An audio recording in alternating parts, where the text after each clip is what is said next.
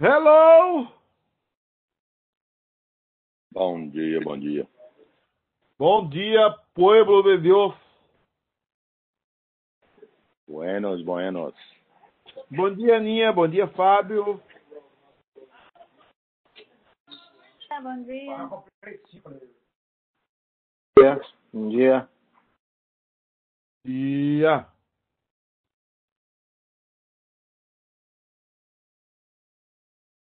Eita, amor. Bom dia, Nilma. Marta. Bom dia. Bom dia. Bom dia, bom dia. Tá todo mundo bem por aí? Bom dia, Teontologia.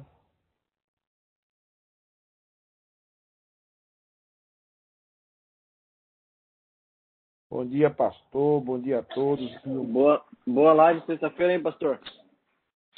É, rapaz, o pastor Edmar é um cara muito bom. É um pecador redimido, como diz Marta Lima. Achei um cara que confunde mais o português que o espanhol com o senhor. Mas é, não tem jeito. A gente esquece, esquece completamente as palavras, os advérbios, o gênero, que em espanhol o gênero é, é muito diferente do português. Por exemplo, nós chamamos é, ponte é, é, no português ele é feminino, no espanhol é el puente. Viagem no português é, é feminino também, no, no espanhol é el viaje. Então é tem umas mudanças de. Bom dia. Ô, oh, madame, bom dia. Tá longe de ser madame. Como é que está você e as dores?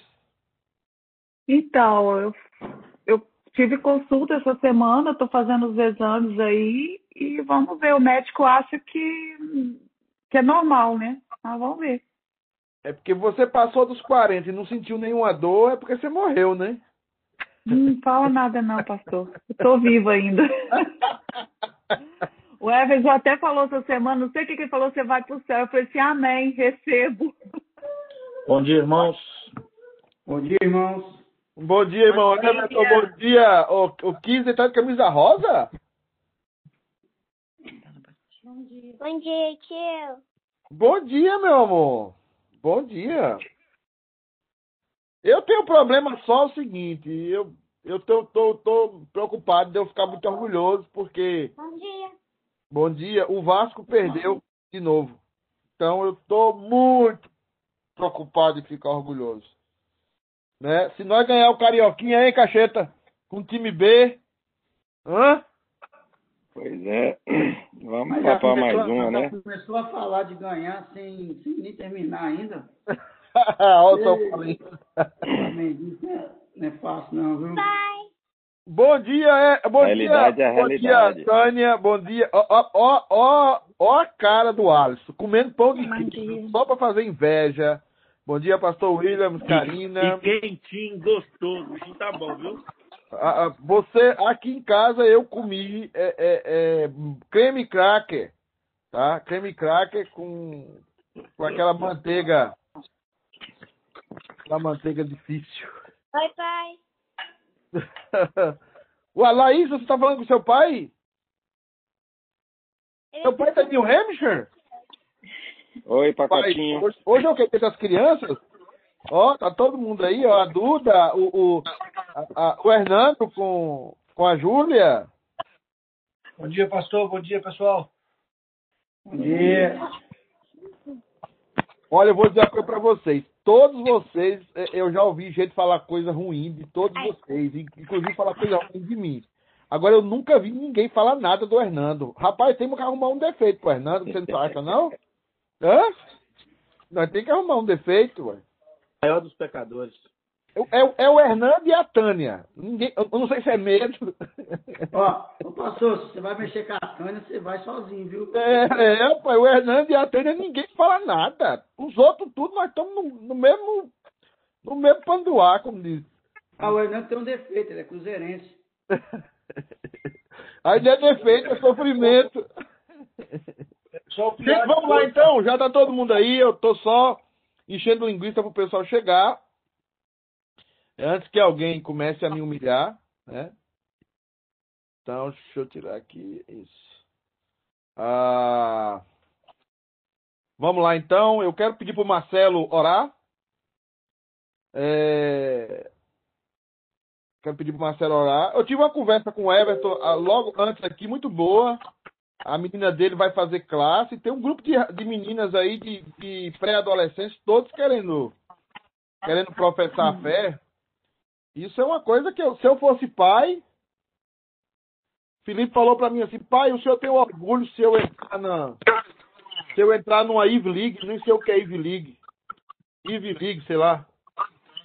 Eu falei, eu tenho orgulho, meu filho, o que a pessoa fez. Esse dia pra mim foi o dia do orgulho. O resto aí é secundário. Marcelão, hora pra gente começar aí, Marcelo Santana, prof. Sim. Senhor Deus, ah, nosso Pai, Senhor Deus digno, Pai, de toda honra, toda glória, todo louvor. Amém. De te pedir para que o Senhor nos ajude, ilumine, Pai, o nosso entendimento, ilumine o pastor que vai passar essa aula para gente e que nós glorifiquemos o Teu nome, Pai, nessa aula. É o que eu te peço eu te agradeço, em nome de Jesus. Amém. Amém. Nós estamos falando, irmãos, do texto de Pedro. Alguém que está com o microfone aberto, por favor, feche. Que alguém está comendo aí no microfone aí. Pode comer à vontade, mas fecha aí. Ah, então, irmãos, nós estamos falando da possessão do Espírito Santo e falamos da, da ideia do povo de Deus que foi disperso ah, quando Pedro eh, escreve aqueles irmãos, aos irmãos da dispersão. Essa palavra é muito chave no texto de Pedro, porque essa palavra indica para quem que ele está escrevendo. Ele está escrevendo aos eleitos de Deus, que são forasteiros da dispersão, ou seja, forasteiro a ideia de que nós não temos morada aqui. É claro que ele também se referia aos habitantes de Jerusalém que haviam sido espalhados. E ele aí faz aquela aquela junção sobre a Trindade no versículo 2. Eleitos segundo a presciência de Deus. Lembrar outra coisa aqui, quando a gente for falar, a nossa próxima classe, viu, irmãos? A nossa próxima classe no templo, já vai ser no templo, nós vamos falar sobre predestinação e eleição. Eu não vou aceitar todo mundo nessa classe. Não dá para dar essa classe para todo crente. Crente novo não vai poder assistir essa classe. Essa classe é muito forte e é a classe que desvia até pastor. Então, eu vi dois pastores, dois seminaristas deixarem o seminário por causa dessa matéria. Tá? Eleição e predestinação. Tem algo lá que se chama dupla predestinação, que é um terror tá? Principalmente para nós que criamos uma ideia, é, ursinho, ursinhos carinhosos de Deus. Então, não funciona. Então, eu vou fazer uma seleção de jeito mais madura, mas eu preciso dar essa classe para a igreja, tá? Eleito segundo a presciência. Presciência aqui não é pré-conhecimento somente. Presciência aqui é amor. É, é, a palavra é, é tirada da relação sexual. Ou seja, para o Batista, presciência aqui é o pré-conhecimento de Deus. Não é essa a palavra. Pré-conhecimento aqui significa pré-amor. A Bíblia fala muito isso quando diz Isaac conheceu a Rebeca, ou seja, Isaac teve relações sexuais com Rebeca. É, Abraão conheceu a Sara, ou seja, Abraão teve relações sexuais com Sara. A palavra conhecer na Bíblia tem a ver com amor, com relação sexual. E a Bíblia está dizendo que Deus antes nos conheceu, antes nos amou né? ele amou. Então, quem fez isso? O Pai. A santificação, a separação, quem foi que fez? O Espírito Santo. Para que, que nós somos eleitos pelo Pai e separados pelo Espírito? Para a obediência e para a aspersão do sangue de Jesus Cristo. E aí as palavrinhas mágicas que todo presbiteriano tem que aprender desde cedo. Graça e paz. É a graça que produz paz. Não é o meu esforço, é a graça. Então aí está a trindade sendo colocada. É, em Judas, versículos 20 e 21, diz o seguinte: Vós, porém, amados, edificando-vos na vossa fé santíssima, orando no Espírito, guardai-vos no amor de Deus, esperando a misericórdia de nosso Senhor Jesus Cristo para a vida eterna. Outra coisa importante aí: quem ora conosco? O Espírito Santo. Tá? Quem ora conosco, pastor? O Espírito Santo. Quem é que nos guarda no seu amor? Quem é que jamais deixa de ser o nosso Pai? Quem deixa de ser o, jamais deixa de ser o nosso Pai é o Pai eterno, né? É, é, deixa eu tirar isso aqui que meu coisa resolveu atualizar agora.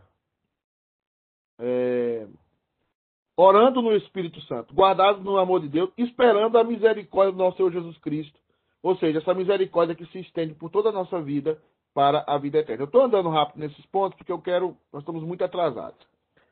Eu quero que vocês foquem aí na sua Bíblia, se você puder abrir na sua Bíblia, 1 João 5,7. Por favor, abre aí.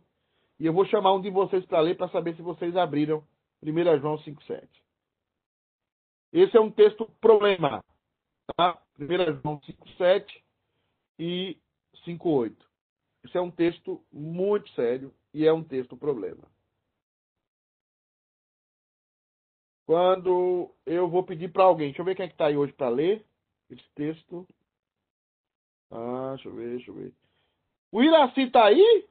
Iraci, você pode ler para gente? Iraci, olha, aí você descobre que o cara não está aí, entendeu? Daqui a pouco ele fala, tô sim. Camila, você está aí? O Iraci não está. Tânia, você pode ler pra gente? Porque a Tânia tá. Os, a, os outros não estão. Sim, posso ler. Tá bom. 1 João 5, 7. E pois há três.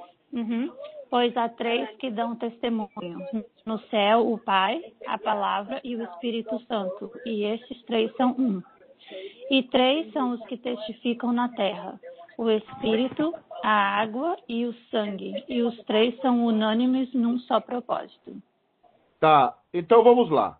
Esse texto é um texto. Que... Caduco, você quer pro telefone, não. ah, ah, Nossa, minha versão é muito diferente. Há três que dão testemunho no céu. É, lê aí, Rodrigo, a sua versão. A minha versão fala. Há três que dão testemunho: o Espírito, a água e o sangue. E os três são unânimes. Nós aceitamos o testemunho dos homens, mas o testemunho de Deus tem maior valor, pois é o testemunho de Deus que ele dá cerca de seu filho. Certo. Então nós estamos aqui com é, um texto que está entre cochetes. Já na, na, na, na versão do Rodrigo, não aparece texto. Tá? Então, presta atenção. Sim, aham. Então vejam bem. O texto começa assim: Pois há três que dão testemunho. Aí abre-se um cochete, tá vendo? Abre-se um cochete. Aí o texto continua: No céu, dois pontos. O Pai, a Palavra e o Espírito Santo. E esses três são um. E aí o texto continua, versículo 8. Este, este e três são os que testificam na terra. Aí o cochete fecha. Então, como é que está o texto nos melhores originais? Pois há três que dão testemunho: o Espírito, a água e o sangue. E os três são unânimos num só propósito. Esse que está em vermelho não consta nos melhores originais. Primeiro argumento aí. Tá? Eu preciso passar esse texto para vocês. Eu sei que a maioria nem vai ligar para isso aqui, mas eu tenho que passar, porque nós temos que passar para Samaria. Ele não é encontrado em quaisquer dos códices gregos, exceto em uns poucos do século XVI. Veja bem, o que é um códice ou um códice? Um códice é um pedaço da Bíblia na língua original. Os códices eram cópias dos originais ou próprio original. Os códex gregos, né? Os códex gre gre gregos, eles são os mais confiáveis. E aqui estão é, dizendo que ele não aparece em nenhum desses códices do começo. E só vai aparecer em alguns poucos do século XVI. É um ponto. Tá? Segundo ponto. Também não aparece em qualquer, em quaisquer dos códices latinos. Então nós temos a raiz grega das cópias. Toda vez que você ouvir a palavra códices, você lembra de cópias. Nós temos a cópia dos textos originais gregos e a cópia dos textos originais latinos anteriores ao século XIII. E está ausente em quase todas as versões. Então nós temos aqui os dois principais códices da Bíblia que é os, são os códices gregos, as cópias gregas e as cópias latinas. Nas duas cópias não aparece esse texto. Tá? Não aparece. Por isso que ele está em cochetes. Tá? Nunca é citado pelos pais gregos. As citações, se você vai encontrar muito respaldo num texto, quando os pais da igreja citam aquele texto. Aí você, aquele texto ganha força, tá? Mas quando não há nenhuma citação dos pais da igreja, alguém está me mandando um recado aqui? Eu quero, eu estou, eu quero, eu estou, não. Na minha versão não tem, a Nilma está falando. Boa versão, viu, Nilma? nunca é citado pelos pais gregos, nem no período da controvérsia ariana, que foi o período lá do ano 350, no século IV, né? Nem pelos pais latinos, Hilário, Ambrósio, Jerônimo e Agostinho. Agostinho é o principal deles, né? Não é citado.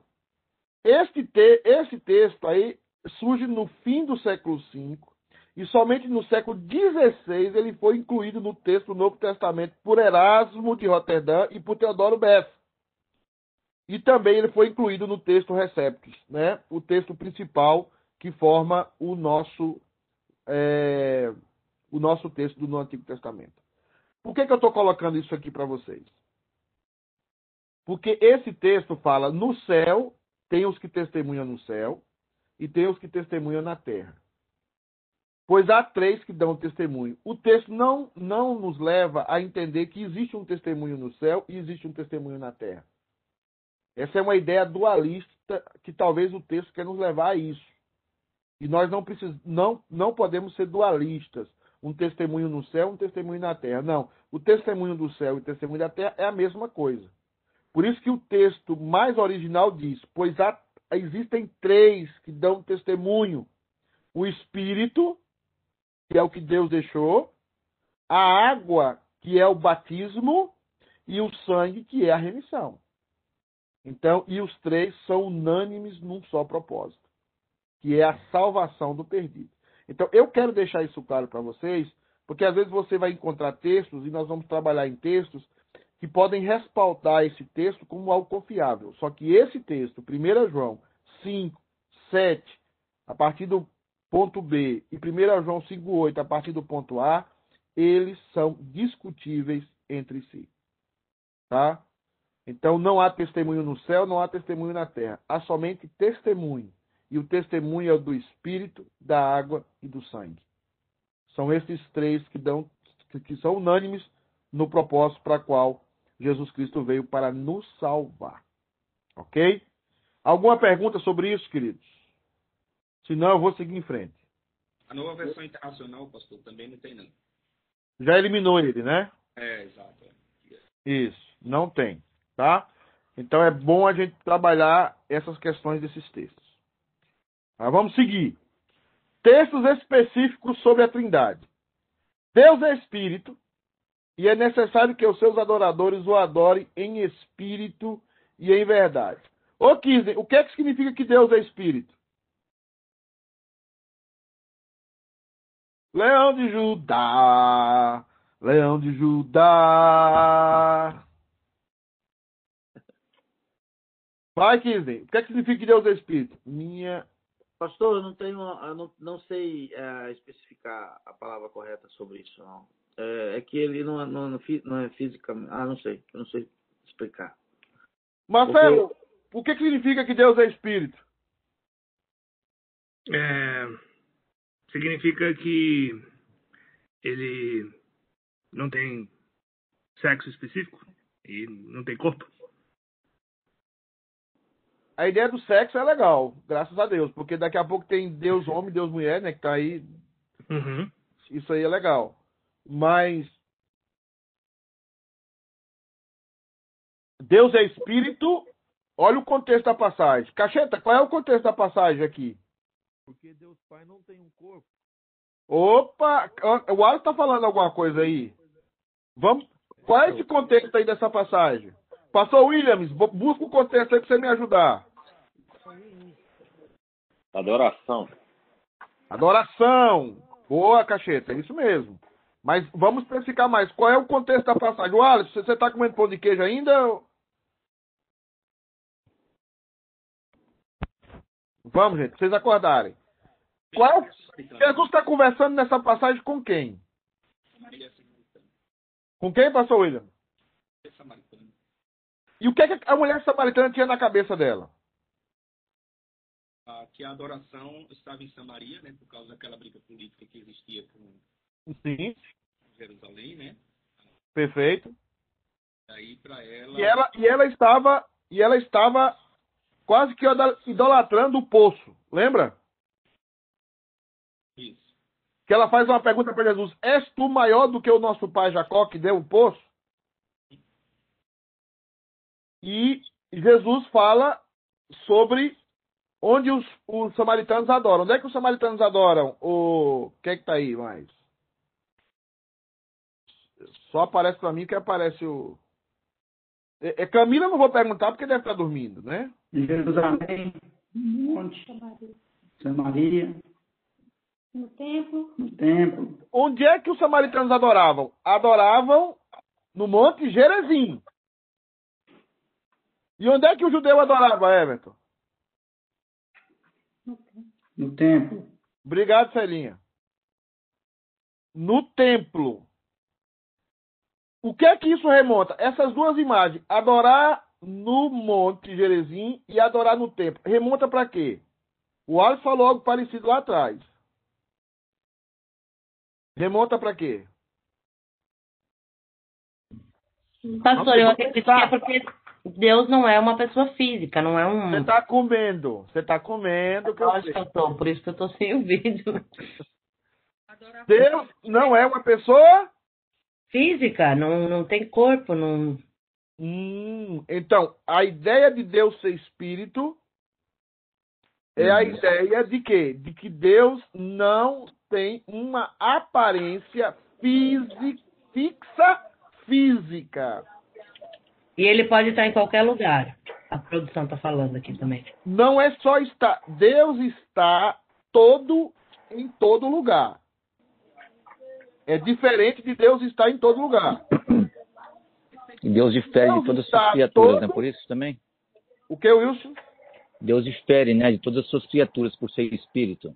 Não, Satanás também é espírito. Os anjos são espíritos. Sim. Nesse aspecto, não. Mas, mas eu entendo o que você quer falar e, e aí, na sua intenção, você está você tá correto. Deus é espírito. A ideia de Deus ser espírito é que Deus não tem corpo fixo de matéria. A ideia de Deus ser espírito é que Deus tem a capacidade de prescrutar a imaterialidade humana, que são os meus pensamentos e as minhas intenções. Por isso que a frase diz, Deus, a frase, a frase é demais. A frase diz: Deus é espírito e é necessário que os seus adoradores o adorem em quê? Não na aparência do físico.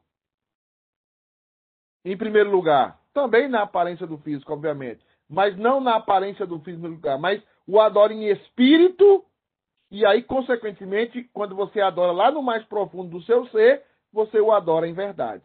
Que algumas traduções falam da palavra, o adorem com toda a convicção, mas adora com essa convicção presa, é a ideia da cerquinha que eu falo para vocês direto, prendido à verdade. Então, a ideia de Deus ser espírito é a ideia da invisibilidade de Deus.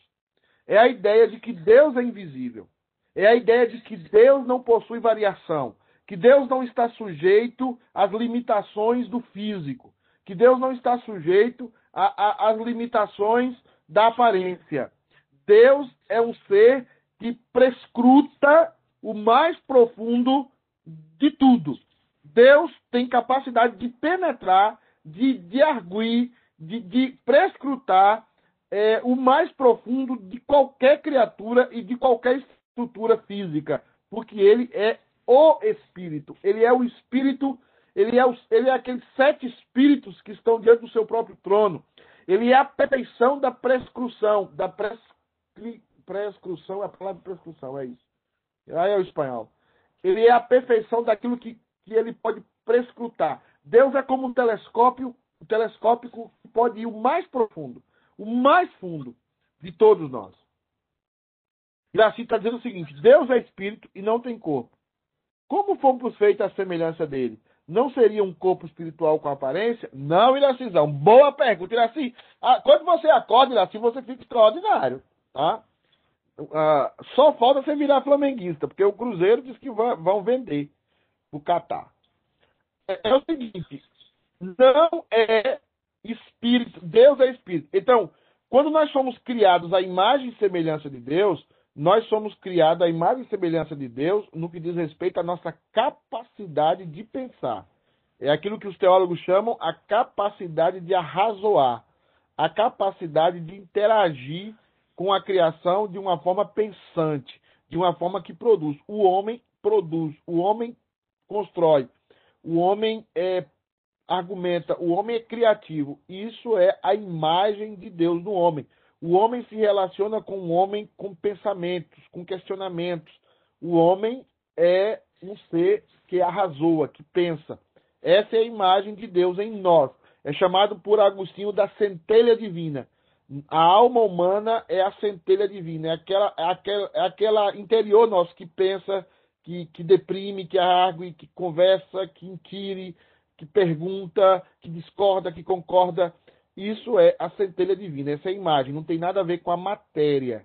Porque a imagem do homem física não é a, matéria, não é a imagem de Deus.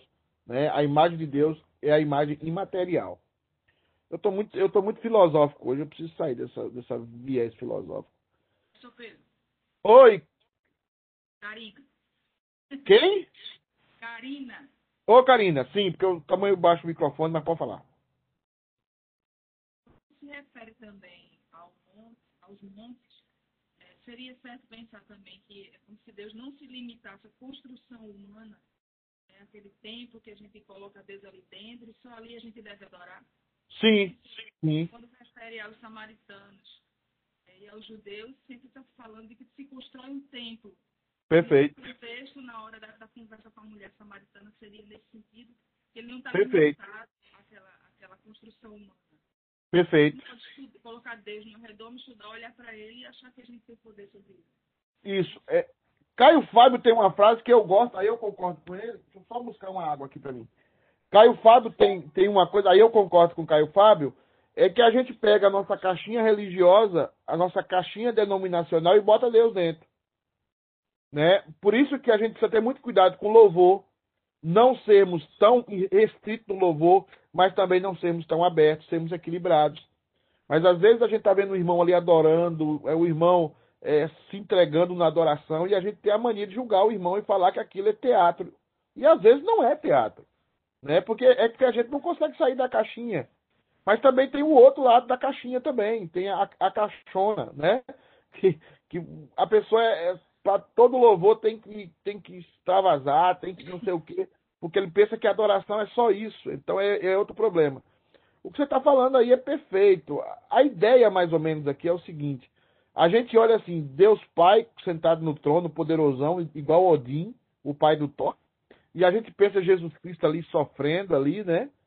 E a gente pensa o Espírito Santo como uma poeirinha, como, como uma, uma fumaça. O que a Bíblia está falando é que os três são espíritos. A divindade é imaterial. Quando eles se revelam como Pai, como Filho, como Espírito Santo, eles se, eles se revelam nas suas funções e nas suas essências. Deus, ao ser Espírito, não significa que ele é uma poeirinha. Significa que ele não é da mesma matéria. os concílios ecumênicos, o concílio de Nicéia, o concílio de Constantinopla concílios, e, os, e os concílios é, é, dessa época, é, eles, eles sempre falaram que Deus não é da, da nossa mesma matéria, da nossa mesma substância. Então Deus não é da mesma substância. Deus é de alguma substância, que nós não sabemos qual é essa substância, não temos ideia. Ele é de uma substância, claro, porque ele existe, ele é, mas a gente não sabe qual é. Então, a ideia de Deus ser espírito aqui é essa ideia de que ele está em todo lugar, completo, inteiro, né, de forma inteira. Deus está no inferno de forma inteira, Deus está na igreja de forma inteira, Deus está no céu de forma inteira, e essa é a sua onipresença. A capacidade de estar em todo lugar ao mesmo tempo, de forma completa, de forma full, não, não em pedaços, né? Um pedaço de Deus está aqui, outro pedaço de Deus está acolá. Não existe isso, como já foi colocado em algumas heresias no passado. Pois assim como o Pai tem vida em si mesmo, igualmente eu estou igual ao Filho ter vida em si mesmo. Ô Hernando, o que significa ter vida em si mesmo? Abre seu microfone aí, pecador. Pastor, eu não sei, pastor. Oh, resposta maravilhosa! Reverendo Weber sempre falava isso. Qual é o astro que tem vida em si mesmo, Marcelo, no nosso sistema solar? Eu vou chutar o Sol, mas eu não sei. É isso? É o Sol? Tá bom. Sol, o Sol. Toda a vida que nós temos aqui depende do Sol.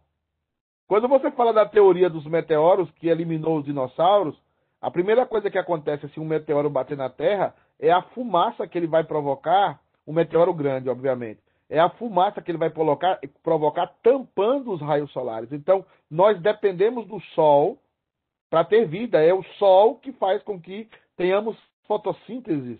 E é a fotossíntese que gera oxigênio.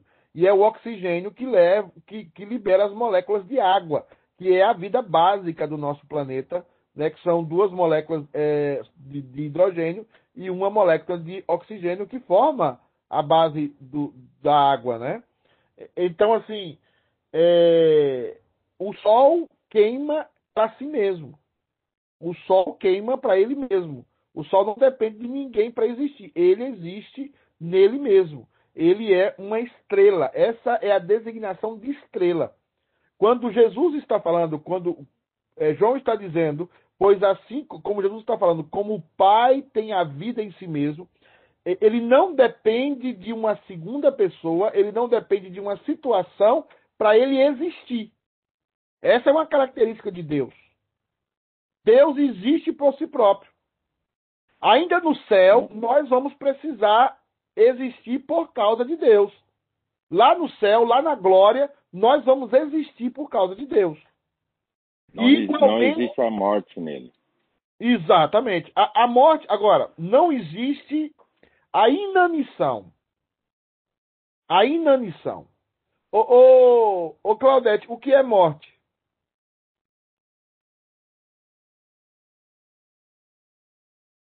Tá apagado. O microfone. É libera... Então, o que é morte? É a passagem dessa vida? Não sei. A passagem dessa vida é. é... Para outra vida? Não. Não. Céu ou para o inferno? Então Sabe não por sei. quê? Porque é, Elias, Elias morreu? Não. Ele passou para outra vida? Não. Não. Passou. Ele foi direto para o céu. Ah, tá. Então vamos aprender Separação total de Deus. Ou oh, você, Fábio, você, você pegou a ideia. Morte é separação. Morte é a separação da alma do corpo. Morte é separar. Tá? Você separa a alma do corpo. O, a primeira morte qual é? Separação da alma do corpo. Qual é a segunda morte? Qual é a segunda morte, Kisden?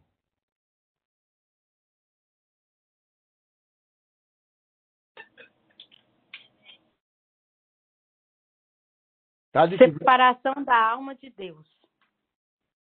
Eu perguntei para Fabiana ou foi pro Kisney? É que o Kisney me deu a passagem. É que o Kisney. Eu só vejo o dedo dele. Tá difícil a operação Eu- aqui da, do sistema. Eu quis ajudar o Kisney. É o Lago de Fogo. É o lago de fogo. Não! É no conceitual, Kisney. Ah, Morte. ok, você não falou? Não. A Morte. segunda morte? Primeira morte. Separa a alma do corpo. Primeira morte, perdão, separamos do corpo. Segunda morte, a alma se separa de Deus completamente. É isso aí, ó. A ausência de Deus. Né? Tá?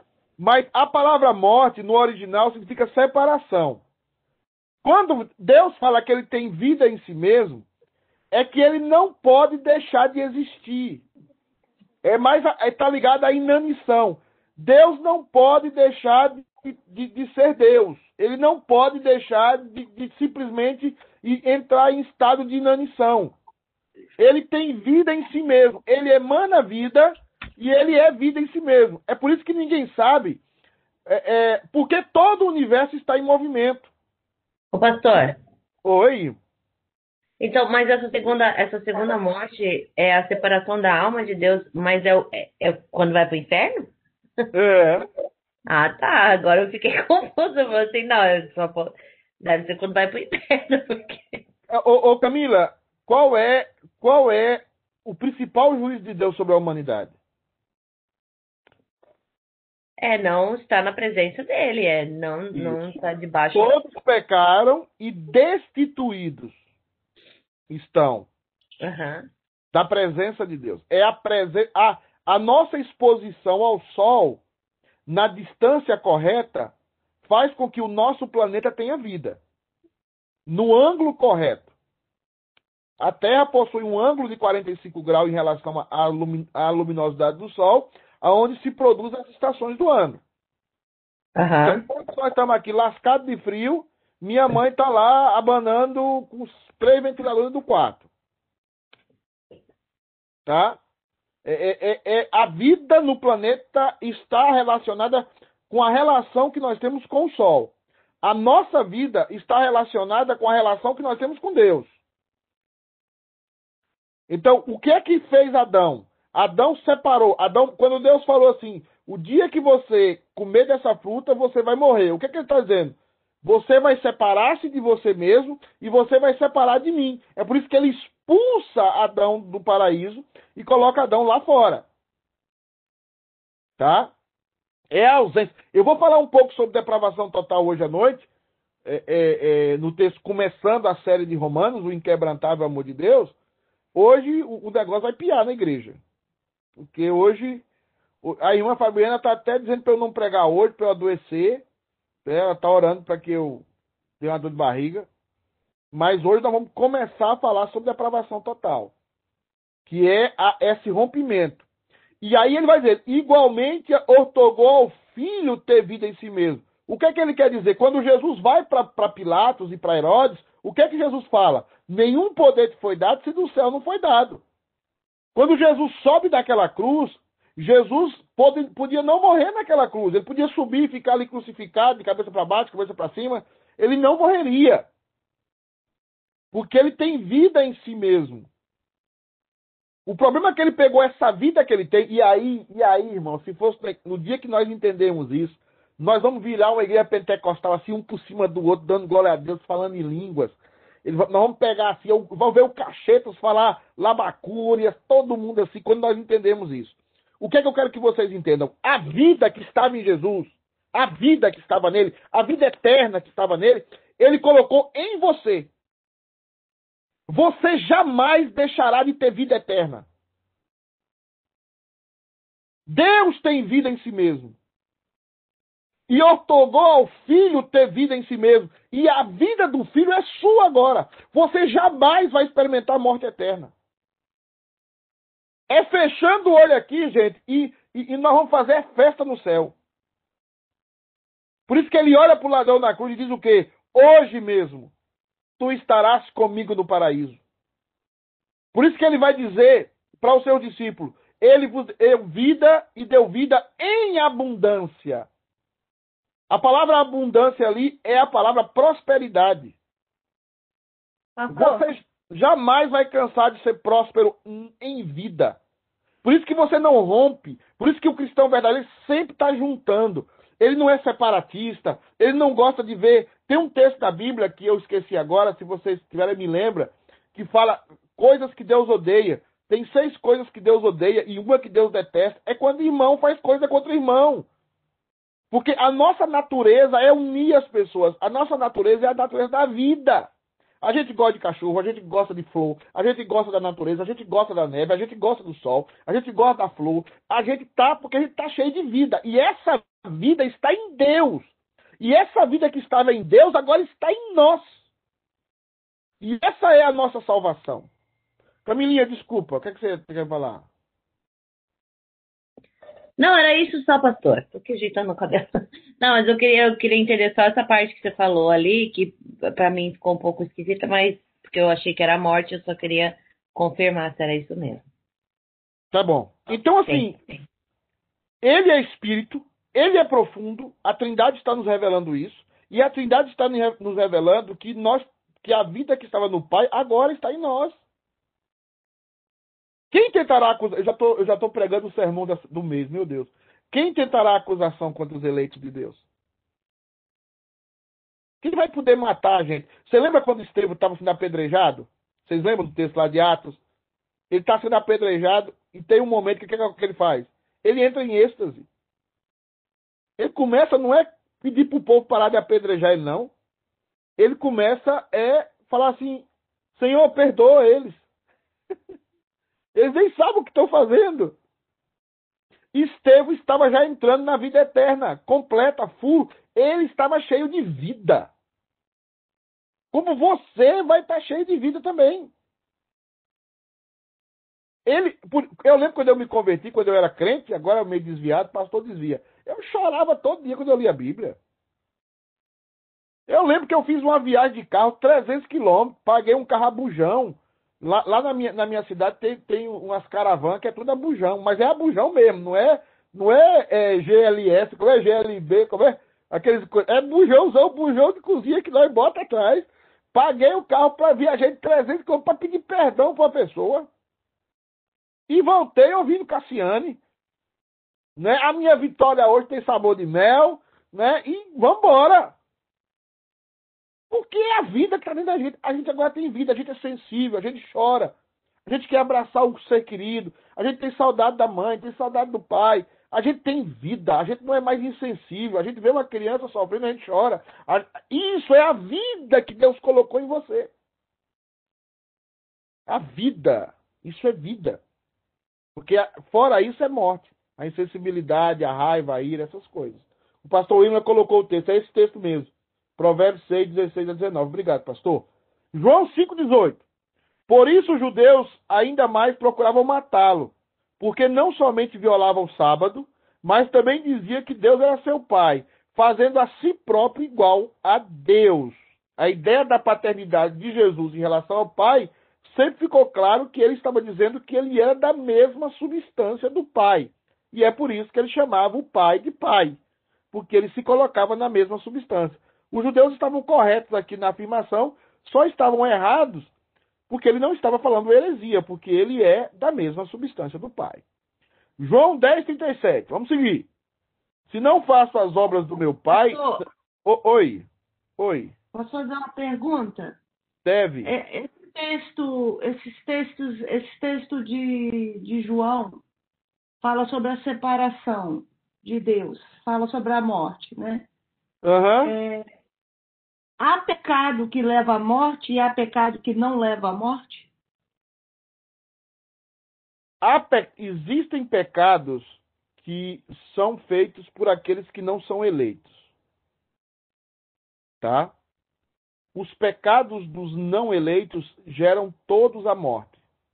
E, um dos, e o principal pecado do não eleito é o pecado contra o Espírito Santo. Eu vou começar a falar sobre o Espírito Santo hoje no sermão. Por que, que o pecado contra o Espírito Santo, você atribuir uma obra do Espírito Santo a Satanás, não tem perdão? E por que, que você não tem condição de fazer esse pecado como eleito de Deus? Tá?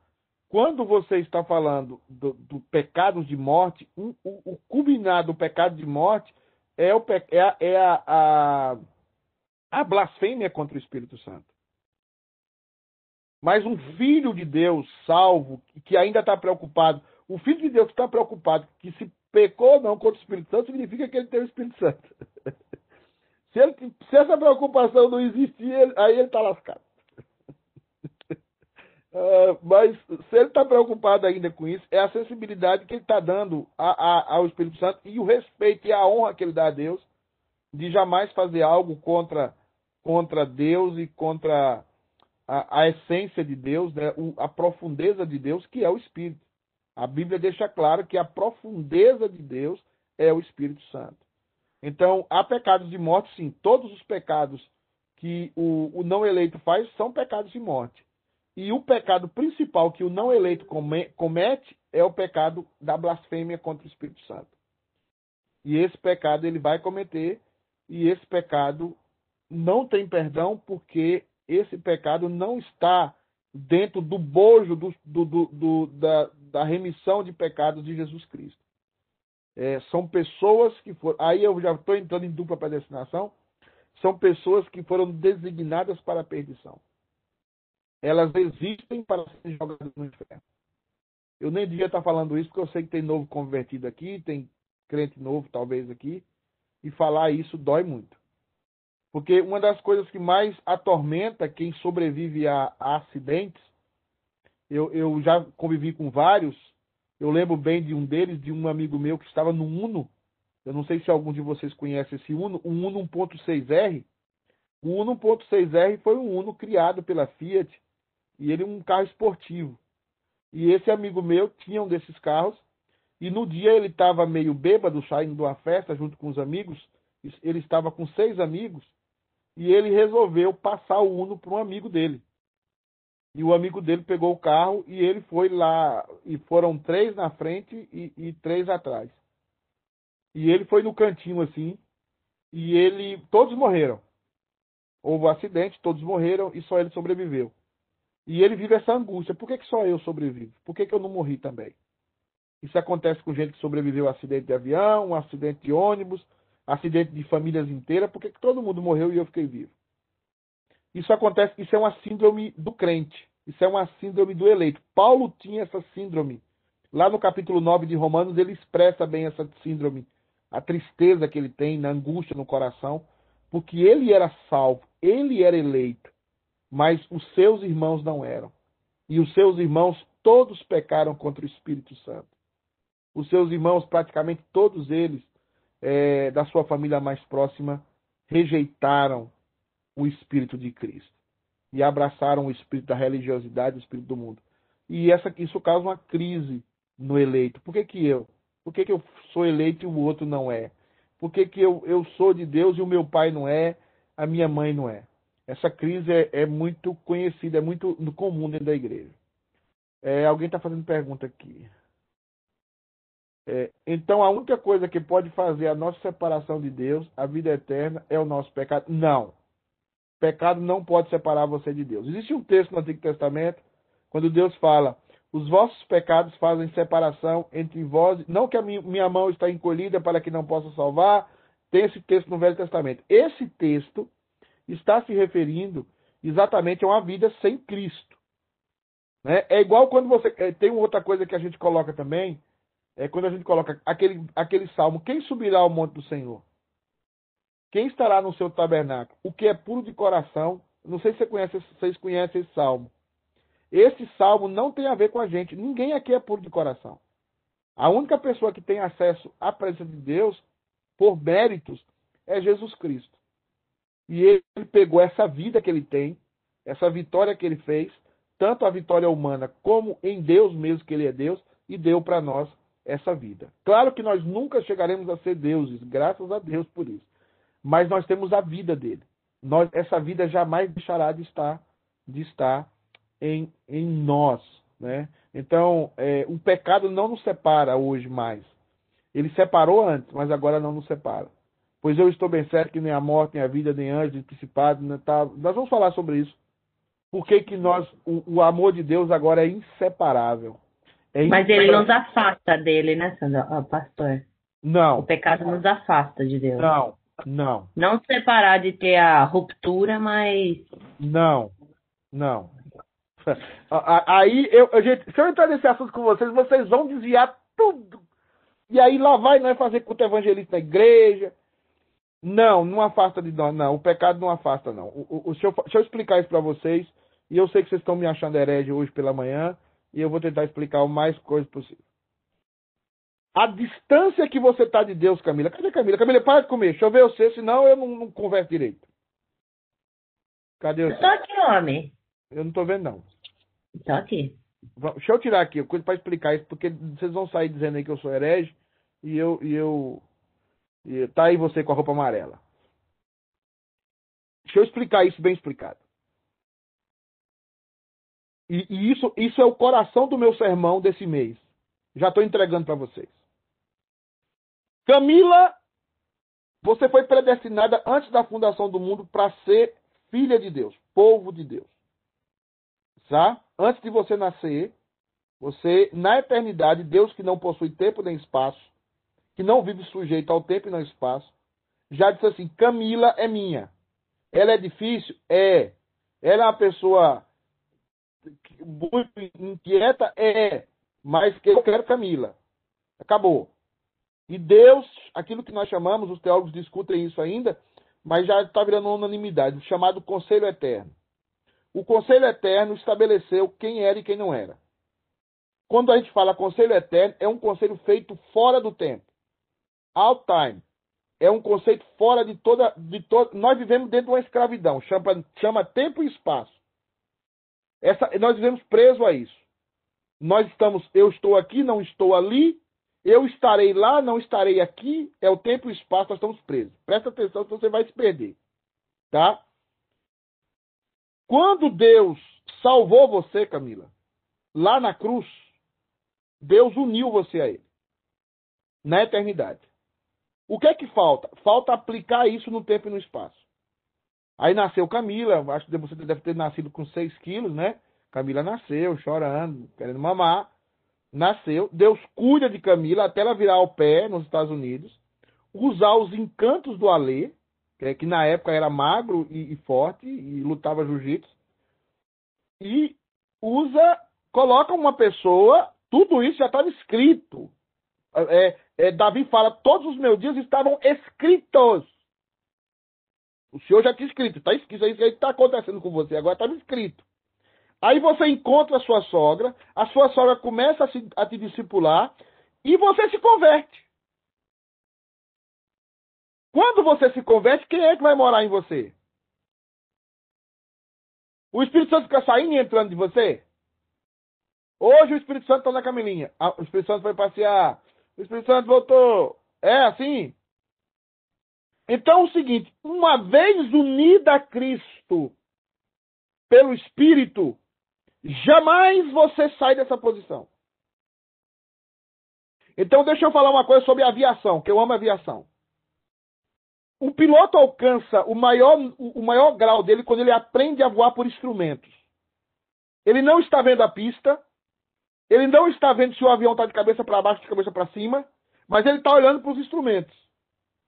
E ele sabe que pelos instrumentos ele está voando corretamente ou não. Às vezes, no pecado, um crente está em pecado, um crente adulterou, um crente fez bobagem, roubou, fez qualquer coisa, mentiu.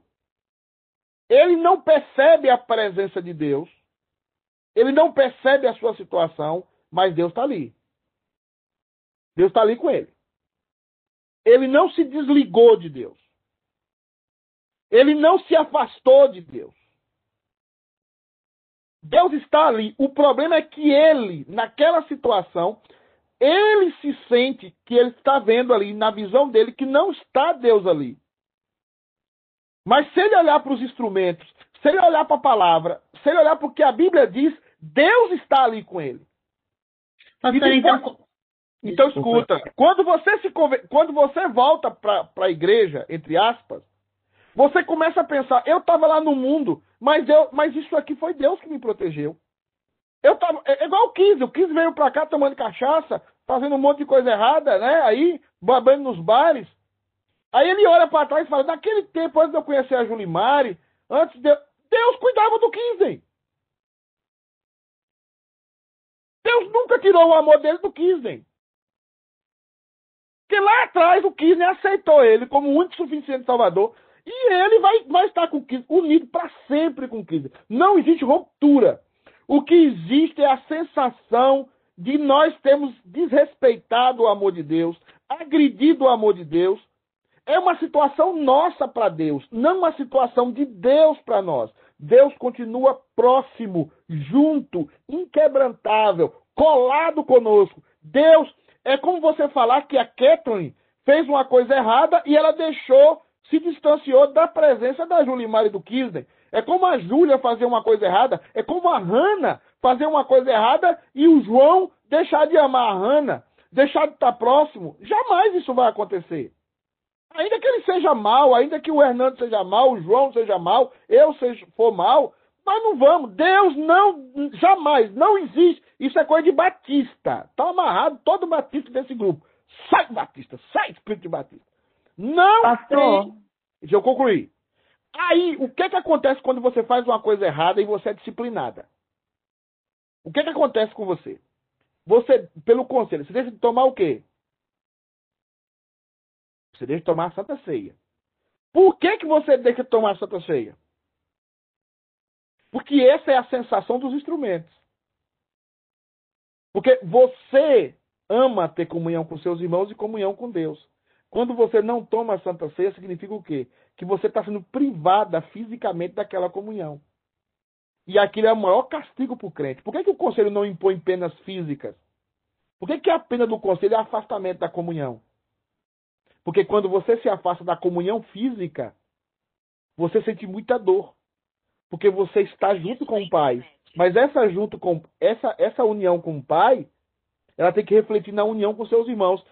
Qual é, qual é os dois mandamentos da Bíblia? Amar, o, amar, amar a Deus, amar ao próximo e a Deus. Eu só consigo amar a Deus se eu amo o próximo. Eu só consigo amar o próximo a Deus. Se me tiram dessa comunhão física, a comunhão espiritual fica latente em mim. E porque eu tenho comunhão espiritual inquebrantável com o Pai, eu vou me arrependendo dos meus pecados. Eu vou pedindo perdão. Eu quero voltar. É por isso que o conselho pede provas do seu arrependimento. Quais são as provas do seu arrependimento? Não deixou de ir na igreja, não deixou de sentir a falta da Santa Ceia, não, não deixou de perdoar as pessoas que ela fez mal ou que, ela, ou que lhe fizeram mal. Isso são reflexos de que você sempre esteve unido a Cristo. Então, jamais você se afasta de Deus. Jamais você se afasta da comunhão com Deus. É a impressão dessa situação que dá isso. Mas isso não é verdade e não é real. Desculpa a expressão larga, mas eu tinha que falar isso. Camilinha, pode agora contestar. Não, eu ia fazer uma pergunta, então. Qual que é o termo que se usa? Ao invés de falar, a sua explicação foi, assim, eu entendi o que você quis dizer, faz sentido. É, mas qual que é o termo que se usa, então? Quando a gente está em pecado ou quando nós pecamos? O, te, o, termo, o termo básico que se usa, você, você, a gente usou lá, até usa o termo desviado, usa, usa uma série de termos, né? Mas o, o, a melhor coisa é afastado da comunhão da igreja. Ah, ok, ok. Entendeu? Entendi. Eu estou tomando cuidado com as palavras porque você pode se afastar da comunhão da igreja, que é um Aham. termo que hoje, mas, e, e aí eu vou colocar certo, algumas pessoas falam isso, mas elas não estão falando nesse sentido, eu sei, mas e- está correto. A pessoa fala assim, eu estou afastado da igreja, mas não estou afastado de Deus. Aham. Tecnicamente ela está correta. Mas geralmente a pessoa que fala isso nunca converteu, Aham. tá? Mas, mas tecnicamente ela está correta. Porque não existe rompimento do convertido. Uma vez que o Espírito Santo entrou em você, Camilinha, acabou. Ele não sai mais. Tá? Você está selado com o Espírito da promessa. É como você ferroar boi. Não, não sei como é que chama, não sei quem é aqui do interior. Como é ferroar boi? Carimbar boi. Carimbar boi. Carimbar. Tem, tem o ferrão, né? Ferroar boi. É. Isso. Não, pastor, é carimbar boi. Ah, carimbar isso. Não, não sai. Aquele ferrão não sai de você nunca. Você é salvo para sempre. Acabou. Não tem. Nem- você não pode se livrar da salvação. Você pode fazer o que você quiser, você não deixa de ser salvo. Pastor, Sim. é, o senhor falou que o Espírito Santo, uma vez habitado, ele não se afasta. Então, é corre... mas é correto a gente na, na oração pedir a presença dele? Ele já está? O Espírito Santo se entristece conosco. E esse sentimento passa a ser a nós. Tá? Claro que nós temos. Eu estou pedindo isso para a igreja. Eu quero ver Não, essa eu igreja. sempre. Eu quero ver essa igreja sempre. cheia do Espírito Santo. Agora, cheia do Espírito Santo talvez não é um conceito é, pentecostal que vocês têm, mas cheia do Espírito Santo é a submissão que eu tenho à palavra. Isso é, é o enchimento do Espírito, né? Quando a palavra está predominando na minha vida. Mas pode falar, Claudete, desculpa, a Fabiana fala que eu falo demais. Não, é isso, é porque eu tenho, é, eu tenho esse hábito de sempre na minha oração estar pedindo a presença do Espírito Santo. E até Por mesmo isso que para você ele é me uma pessoa convencer. agradável. Por isso que você é uma pessoa Ah. agradável. Porque tem Pronto. gente, tem gente que é crente, mas não está cheio do Espírito Santo. É chato. Entendeu? Às vezes eu, eu converso com. Não sei, eu, vou, eu, vou, eu só posso brincar com o Kiss, né, porque o resto fica com raiva. Às vezes eu, eu chego perto do Kiss ele tá chato, ele não tá cheio do Espírito Santo. Né? Ele tá chato. A, a, a- às vezes eu chego perto da Fabiana, ela tá chata, ela não tá cheia do Espírito Santo. Será que são eles? Ah! Você é parente da minha mãe. Um abraço, Camilinha. Então, às vezes, existem pessoas, a Sandra, não está aqui porque ela não gosta de ouvir as minhas heresias. Mas a Sandra, por exemplo, a Sandra é uma pessoa que toda vez que você chega perto dela, você se sente bem. Porque é uma pessoa que, geralmente, em linhas gerais, está cheia do Espírito Santo. A, a, a, a, Tânia, eu não posso falar isso, mas ela fica orgulhosa e não deixa de ser cheia do Espírito Santo. Sempre a Sandra é uma pessoa, uma, uma- a Tânia é uma pessoa que você se sente bem. Eu, pelo menos, às vezes que eu vou na casa da, Sandra, da Tânia, sempre me sinto bem, sempre saio bem, sempre saio edificado. Então, assim, a Ana Flávia, no nosso meio, não sei se ela está aí ainda, a Ana Flávia é do mesmo jeito. Você sente que a Ana Flávia é alguém que está sempre na presença do Senhor. E, e, e, a- e, e tá cheia. Então, assim, existem pessoas com essas características. Pastor, Antônio Elias era um pastor antigo, ele morreu, o reverendo Antônio Elias, era um homem desse jeito. Ele foi no seminário umas cinco vezes, lá no JMC. Nós ficávamos duas horas com ele. Era um velhinho, mas era um homem cheio do Espírito Santo. Então, enchimento do Espírito Santo é uma coisa e a presença do Espírito Santo é outra. A presença do Espírito Santo na sua vida é fixa. Não sai mais. Acabou. Tá? Entrega, fique em paz em relação a isso. Deus não vai deixar de ser o seu pai nunca mais. Tá? Nunca mais. Ele é seu pai e acabou. E agora vamos para frente. Agora, tem uns filhos que é mais complicado que outro, né? É mais difícil que outro. Vamos ver aqui, tem muito comentário. Pastor, eu não sei o que você Pastor. fez. Moisés, o rosto todo brilhante. É, é, eu, eu estou fazendo assim uma, uma, uma montagem para ver se eu uso um capucho. Eu estou muito longe de Moisés, meu irmão. É, é, é, aqui é o seguinte: é, eu entendo que o salvo, quando. Pe... Acabou o tempo? Fabiana já me informa que acabou o tempo. Está com a Xuxa vermelha. Eu entendo que o salvo, quando peca, ele sente mal, arrepende e pede perdão. Sim. Mas se continua a fazer o mesmo eu, demonstra que na verdade não era eleito. Estou errado no meu entendimento? Pode estar. Pode estar. Tem alguém que está com um volume meu aí, não sei aonde. É, desliga aí, por favor. Pode estar. Eu estou estendendo um pouco mais hoje, porque parece que o Ângelo não vai dar aula hoje. Ele me informou, tá, Fabiano? Então, assim, e essa Xuxa vermelha, Fabiano, é, é assim. Então é o seguinte, mas se continuar a fazer o eu, você está certa, Nilma. Mas espera. Não julgue. Não condene, quer dizer, desculpa, Camilinha, não condene. Pastor, eu. Tá? A pessoa pode continuar no erro, pode persistir no erro, mas ela se salva. Tá? E em algum momento da vida dela, ela vai cair em si. Tá? Isso, isso vai acontecer. Eu não posso julgar, condenar as pessoas como elas não serem salvas. Eu posso dizer para a pessoa assim: se você continuar assim, você vai se perder. Você vai para o inferno. Mas eu não posso condená-la. Porque eu não conheço o coração da pessoa e- e- e a salvação pertence ao Senhor. Só é ler o livro de Jonas.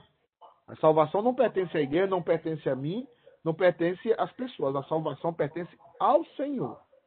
Então, eu posso falar para a pessoa: se continuar assim, vai para o inferno. Se a pessoa, porque a Bíblia diz que se ele continuar assim vai para o inferno.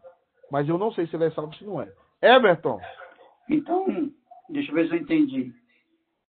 A, a, a pessoa só vai realmente entender o que ela está fazendo é errado quando ela tiver a experiência com o Espírito Santo. O Espírito Santo mostrar isso no coração dela, mover o coração dela, para que ela possa perdoar e entender o que ela estava fazendo é errado, ou de pecar, ou de julgar. E se ela não tiver essa intimidade com o Espírito Santo, ela não vai entender o que é o, perdão, ou não vai entender o que ela estava fazendo era errado. Sim, você está correto. Não existe arrependimento sem o Espírito Santo. Mas deixa eu corrigir algo para você aqui entender bem os processos. E aqui eu, vou, eu estou falando para crentes maduros. Eu não vou falar para crentes novos, porque não vai entender o que eu vou falar. A nossa vida é uma construção. Nós estamos num processo de construção. Pode chegar um momento da vida, por exemplo, do Marcelo, que está aqui. E o Marcelo, e Deus pegar o Marcelo e tirar a Gabi. Eu estou falando para crentes maduros. Deus pode pegar o Marcelo, a Gabi, Deus o livre, mas eu tenho que dar esse exemplo e perdão, Marcelo, mas eu tenho que dar. Vamos supor que a Gabi no parto perca a criança e ela morra. E o Marcelo fica revoltado contra Deus. Marcelo é crente, tem o Espírito Santo. Ele vai passar 30 anos revoltado com Deus. Todo esse processo que ele está vivendo de 30 anos, Deus está construindo algo nele. Moisés, aproximadamente 40 anos no Egito, mata um egípcio. Moisés passa 30 anos com seu sogro, cuidando das ovelhas do seu sogro, trabalhando num lugar distante. E depois de 30 anos, Deus vai lá conversar com ele. Nossa vida é um processo de construção. Você pega seu filho, que está desviado da igreja, desviado da igreja, tá vendo? Desviado da comunhão da igreja. O que é que acontece com ele? Você não pode julgar ele, ele está no inferno, ele não é crente. Você pode dizer para ele, meu filho, se você continuar assim, você vai para o inferno. Mas você não sabe se ele tem o Espírito Santo ou não. E você só está falando aquilo porque você tem esperança de que ele tenha o Espírito Santo. Porque ele só vai escutar isso que você está falando se ele tiver o Espírito Santo. A pessoa pode passar 30 anos longe da comunhão da igreja tendo o Espírito Santo? Pode. Porque Deus está construindo algo diferente dele em você. Tem gente que passa 30 anos indo para a igreja, tendo o Espírito Santo e está desviado da comunhão da igreja. Está lá, senta todo dia, mas não ora, não tem vida de oração, não tem vida de leitura bíblica, só não tem coragem de abandonar a igreja, a comunhão da igreja, mas está desviado. Então nós temos um processo de construção. E esse processo de construção é diferente para cada um de nós. Cada um de nós, os que são eleitos, vão ser salvos, mas não da mesma maneira de maneiras diferentes. Por isso nós temos que pegar a palavra sempre. Por isso nós temos que falar a palavra sempre. Eu, quando eu ia para o meu irmão, eu falava a palavra sempre para o meu irmão. Quando eu ia para o meu pai, eu falava a palavra sempre para ele. Eu sempre estava exortando, eu sempre estava plantando, eu sempre estava jogando a semente. Mas eu sei que Deus tem um processo para cada um. Para cada um, o processo é diferente. Para cada um, o processo. Eu lembro bem quando a minha mãe passou a noite toda com meu irmão no telefone, ele estava na enfermaria da cadeia. E ele começou a confessar os pecados. Ele passou oito horas no telefone com a minha mãe, confessando pecados. Coisa que a minha mãe nunca me contou. Falando coisas que ele fez na vida. E aí ele deixou de falar e ele morreu com o telefone na mão. Ele morreu. Minha mãe orou por ele. Ele creu no perdão do Senhor. Minha mãe conta isso para mim. E quando encontraram ele, encontraram ele com, com o telefone na mão, morto. numa das alas da enfermaria. A graça de Deus é suficiente. Mas cada um de nós temos os nossos processos. Não são processos iguais. Por isso que eu não posso condenar ninguém. Eu posso alertar e eu devo alertar. A minha função é alertar, mas não jogar as pessoas num balde de lixo e dizer acabou ali. Ou ela nunca foi crente ou ela foi crente. Não. Aparentemente nunca foi crente. Mas eu não posso afirmar que nunca foi. Eu não posso afirmar que não é. Tá? Sim, pastor Williams. eu sei que você já falou, mas eu queria corroborar aqui. Acho que é Nilma, né? Que ela fez a colocação aqui. Sim. Eu entendo que o salvo, quando peca, ele se sente mal. Não, perdão. É, eu entendo que o salvo, quando peca, ele sente mal, arrepende e pede perdão. Mas se continua fazendo o mesmo erro, demonstra que, na verdade, não era eleito. Você já falou sobre isso, mas assim, fiquei incomodado ainda com isso aqui, porque, na verdade, assim, a, a depravação ela continua, né? A depravação total está em nós. Né? Você Sim. vai falar aí nos cursos que você falou, né? Então, o pecado, ah, nós somos tendenciosos a continuar pecando. Não tem como. Sim. A não ser quando a gente chegar na presença de Deus no céu um dia, vai deixar totalmente o pecado. né? Talvez aqui a colocação fosse melhor, na verdade, não está arrependido ou né, até se arrependeu, mas ainda cai novamente de alguma forma, né? enfim. É, é o que acontece conosco enquanto a gente tem a depravação total. Ah, porque aqui não se refere ao pecado original, né? mas os pecados, ou seja, aquele dia a dia nosso que a gente Exato. está falhando diante de Deus. Perfeito. Porque- só porque assim, a- a- não era eleito, né? Então a eleição é de uma vez por todas, né? É, e, e, E e a a- gente, como eleito, peca. Exato. E a gente não pode entrar numa área que não é nossa. A área da eleição pertence à pessoa e a Deus. Não é nossa área. Eu nunca vou afirmar assim, fulano não é eleito. Entendeu? Eu não tenho essa capacidade. E, e ninguém, nenhum pastor tem. Talvez Paulo e os apóstolos tinham certa capacidade extraordinária nesse sentido, mas nós não temos. Nós julgamos sim o que é externo, mas nós julgamos o que é externo num caráter é, é, de alerta, de prevenção, de dizer mude, cuide, mas nós não temos o caráter de condenar ninguém. Por isso que a igreja perdeu essa, essa estrutura, a igreja reformada, de, de dizer esse está no inferno, como a igreja católica faz. Manda esse pro purgatório, tira esse do purgatório. Esses dias atrás, aí faz uns três anos, que a igreja católica tirou Lutero do purgatório. Ela, ela é um poder. Esse poder nós não temos, não existe isso. O que existe é, o, é alerta, é, a- é o profeta alertando. Agora, cada um dará conta de si mesmo a Deus. Agora, é importante outra coisa também, pastor Williams. O senhor tocou num ponto importante. Às vezes a pessoa adulterou, aí confessou o pecado do adultério. Na nossa cabeça, nós já sabemos, a pessoa está curada do adultério, nunca mais vai adulterar na vida.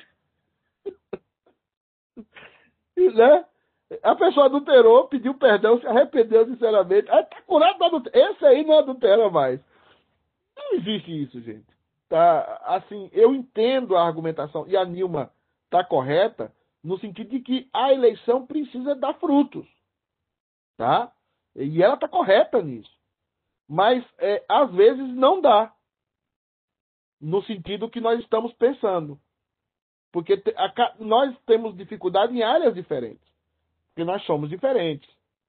O pecado se manifesta em nós de forma diferente. É um pecado só, mas ele se manifesta diferente. Tem gente que se manifesta com tendência homossexual. Tem gente que, que, se, que, que, que se manifesta com tendência mentirosa. Tem gente que se manifesta com tendência é, egocentrista. O pecado se manifesta de várias formas em várias pessoas. Agora, nós temos que entender que a graça de Deus é suficiente né, para nos mudar. Gente, eu já fui hoje, hoje 11 e 14, tá? Eu preciso entrar na doutrina da Trindade na próxima semana mesmo, preciso entrar no monarquianismo, modalista, dinâmico, eu preciso entrar nos nomes difíceis.